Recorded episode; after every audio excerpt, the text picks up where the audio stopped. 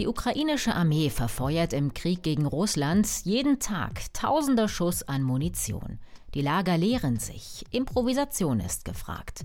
Und die NATO-Staaten selbst haben nicht mehr viele Geschosse zum Nachliefern. Darum geht's in dieser Folge von Wieder was gelernt, dem NTV-Podcast. Falls Sie es noch nicht getan haben, abonnieren Sie uns gern auf Spotify, Apple Podcasts oder in der RTL Plus Musik-App. Und ab sofort können Sie sich in der NTV-App auch per Push-Nachricht informieren lassen, wenn eine neue Folge von uns online ist. Ich bin Caroline Amme. Hallo und willkommen. Leere Patronenhülsen stapeln sich haufenweise hinter schweren Geschützen. An der Kriegsfront in der Donetsk-Region schießen die ukrainischen Haubitzenteams jeden Tag bis zu 140 Geschosse auf die russischen Stellungen. In der gesamten Ukraine sind es noch viel mehr. In wenigen Tagen werden hier die Bestände ganzer NATO-Staaten verschossen. Pro Tag werden zwischen 5000 und 10.000 Schuss Artilleriemunition verfeuert. So viel wie in einem ganzen Monat in Afghanistan. Am Anfang des Krieges hat die ukrainische Armee vor allem alte sowjetische Waffen und Panzer benutzt. Ein Großteil der Munition ging für den Verteidigungskampf um Kiew drauf, sagt Raphael Loss. Er ist Experte für Sicherheits- und Verteidigungspolitik beim Think Tank European Council on Foreign Relations. Für die allermeisten Waffensysteme, die die Ukraine zurzeit hat, gibt es noch bestimmte, wenn auch begrenzte Munitionsvorräte. Aber das setzt voraus, dass die westlichen Unterstützer der Ukraine eben westliches Material nachliefert.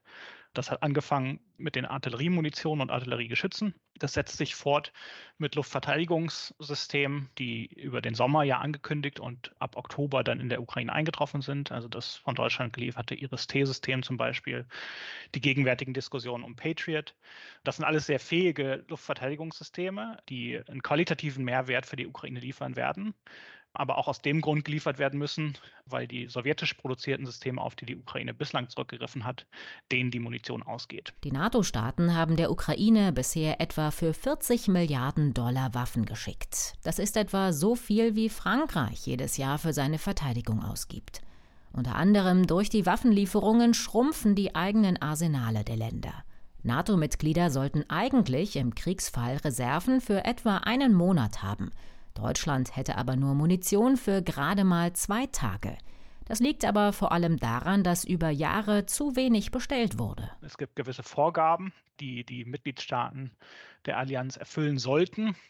Und man geht davon aus, dass allein die USA aber auch nur unter großem Ächzen dazu in der Lage wären, tatsächlich Munitionsreserven für 30 Tage hochintensives Gefecht, das ist so etwa der Referenzrahmen, bereitzustellen. Bei Deutschland sieht es sehr schlecht aus, aber auch in Großbritannien zum Beispiel. Es gab einen Report vom Royal United Services Institute, der beschrieben hat, dass die russische Armee in zwei Kriegstagen so viel Munition verschossen hat, wie die gesamte britische Armee in ihren Lagern hat. Also sozusagen in Europa insgesamt da eine sehr große Lücke besteht, sowohl was die Reserven angeht, als auch was die Produktionskapazitäten in der Industrie angeht. Die westliche Rüstungsindustrie ist auf Friedenszeiten eingestellt. Die NATO-Staaten haben sie in den vergangenen Jahrzehnten abgebaut.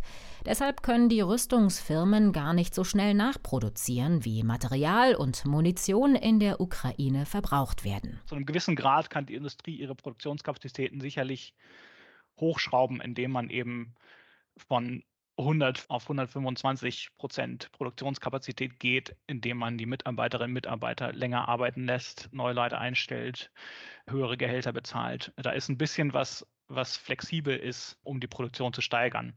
Irgendwann kommt man dann aber an strukturelle Kapazitätsgrenzen und da bräuchte es dann die Investition, um eine zweite Fabrik zum Beispiel zu eröffnen. Und da sind wir, glaube ich, noch nicht, obwohl einige Vertreter der Rüstungsindustrie sicherlich darauf hinarbeiten und Äußerungen in diese Richtung schon getätigt haben in den letzten Wochen, da aber auch in gewisser Weise natürlich auf Signale der Politik angewiesen sind. Die Geschäfte der Rüstungskonzerne laufen trotzdem gut, auch schon vor dem Ukraine-Krieg. Weltweit steigen ihre Umsätze immer weiter an. Der größte deutsche Waffenhersteller Rheinmetall erwartet für vergangenes Jahr 20 Prozent mehr Gewinn. Das wären deutlich mehr als 700 Millionen Euro. Die Aktien von Rheinmetall und anderer Rüstungshersteller sind seit Kriegsbeginn im Höhenflug. Rheinmetall will seine Munitionsproduktion hochfahren. Der Rüstungsbetrieb baut in Deutschland Anlagen für Mittelkalibermunition. Als erstes sollen Geschosse für den Flugabwehrpanzer Gepard produziert werden, die in der Ukraine schon knapp werden. Hergestellt wird die Munition eigentlich in der Schweiz. Die Schweizer Regierung hat Deutschland aber verboten, sie an die Ukraine weiterzugeben. Deshalb ist jetzt Rheinmetall gefordert. Ein weiteres großes Problem sind die weltweiten Lieferketten. Viele europäische Rüstungsfirmen haben ihre Rohstoffe bisher aus Asien und Afrika bekommen, doch die sind knapp und teuer. Auch Russland war bisher ein wichtiger Lieferant, hat unter anderem Metalle wie Aluminium oder Platin geliefert. Die Industrie sucht deshalb jetzt nach anderen Quellen. Auf der Industrieseite ist ein großes Problem, dass erstens über die letzten 20 Jahre Kapazitäten in der Produktion abgebaut wurden und jetzt in der unmittelbaren Antwort auf den Krieg in der Ukraine und die Zeitenwende man feststellt, dass gewisse Vorprodukte zum Teil gar nicht zur Verfügung stehen. Das ist ein Resultat daraus, dass die Nachfrage nach diesen Vorprodukten in den letzten 20 Jahren, vor allem im Westen, nicht besonders hoch war, aber auch aus den Problemen mit globalen Lieferketten, die sich infolge der Corona-Pandemie gezeigt haben.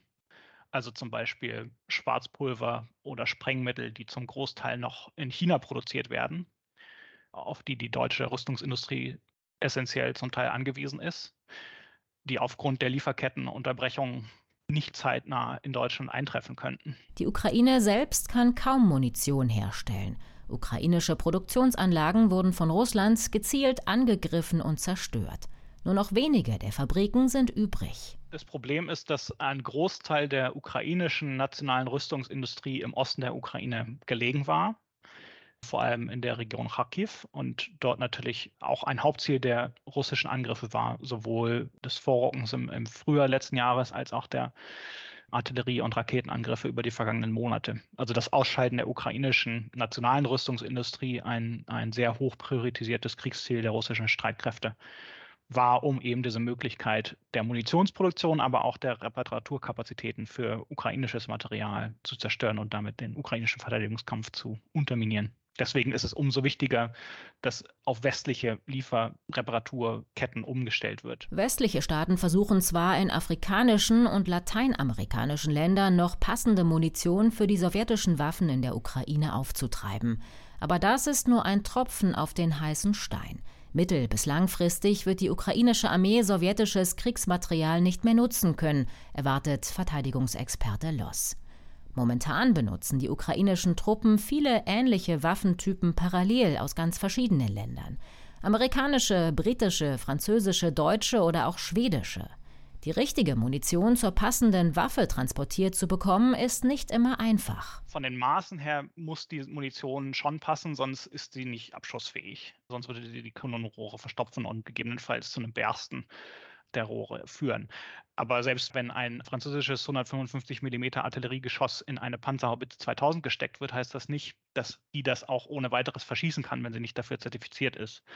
Und das führt dann dazu, dass die Abnutzungsfolgen gegebenenfalls höher sind für Munition, die nicht zertifiziert ist. Also selbst wenn die Munition passt und sie mit einem Gerät verschossen werden kann, kann das dazu führen, dass eben früher Abnutzungserscheinungen eintreten und das Gerät aus dem Kampfeinsatz genommen werden muss, um repariert zu werden. Wie es klappen kann, der Ukraine mehr westliche Waffen und Munition zu liefern, das wollen die Verteidigungsminister unter anderem aus den USA, Deutschland, Großbritannien und auch Nicht-NATO-Staaten nächste Woche beraten. Sie treffen sich am Freitag auf dem US-Luftwaffenstützpunkt Ramstein in Rheinland-Pfalz.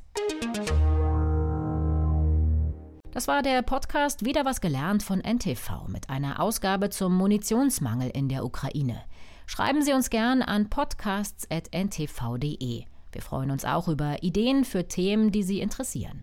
Ich bin Caroline Amme. Bis zum nächsten Mal. Tschüss.